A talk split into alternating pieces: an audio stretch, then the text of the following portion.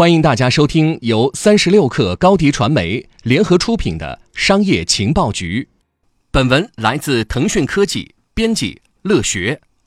亚马逊悄悄推出了大约二十个私人品牌产品，包括时装、女装、婴儿装和小吃。据业内专业分析简报称，仅在二零一六年，这些私人品牌产品就为亚马逊挣了大约二十五亿美元。亚马逊在二零零九年推出了首批自有品牌产品 Amazon Basics 和 Pinzon 家居品牌，这就是说，亚马逊用了不到十年的时间，就让其私人品牌产品销售额从零增加到了二十五亿美元。这份简报的作者尤塞夫·斯夸里和纳福德坎预计，在未来五年内，它的发展速度将会变得更快。他们预计。到二零二二年，亚马逊私人品牌产品的营收将会达到一百五十亿和两百亿美元。他们表示，这些私人品牌产品就是亚马逊的秘密武器。然而，私人品牌产品的营收仅占亚马逊总营收极少的一部分。在二零一六年，该公司的总营收达到了四百三十亿美元。但是，亚马逊私人品牌产品的营收仍然很重要，原因如下：一。亚马逊可以通过私人品牌产品赚取更多收入，因为他们的利润率更高。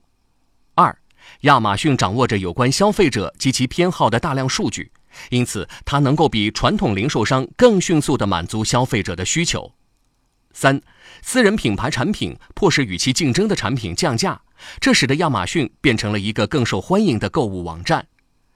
你可能已经了解亚马逊的一些私人品牌产品，例如 Echo 智能音箱。Fire TV 流媒体机顶盒、Fire Tablet 平板电脑以及 Kindle 电子阅读器。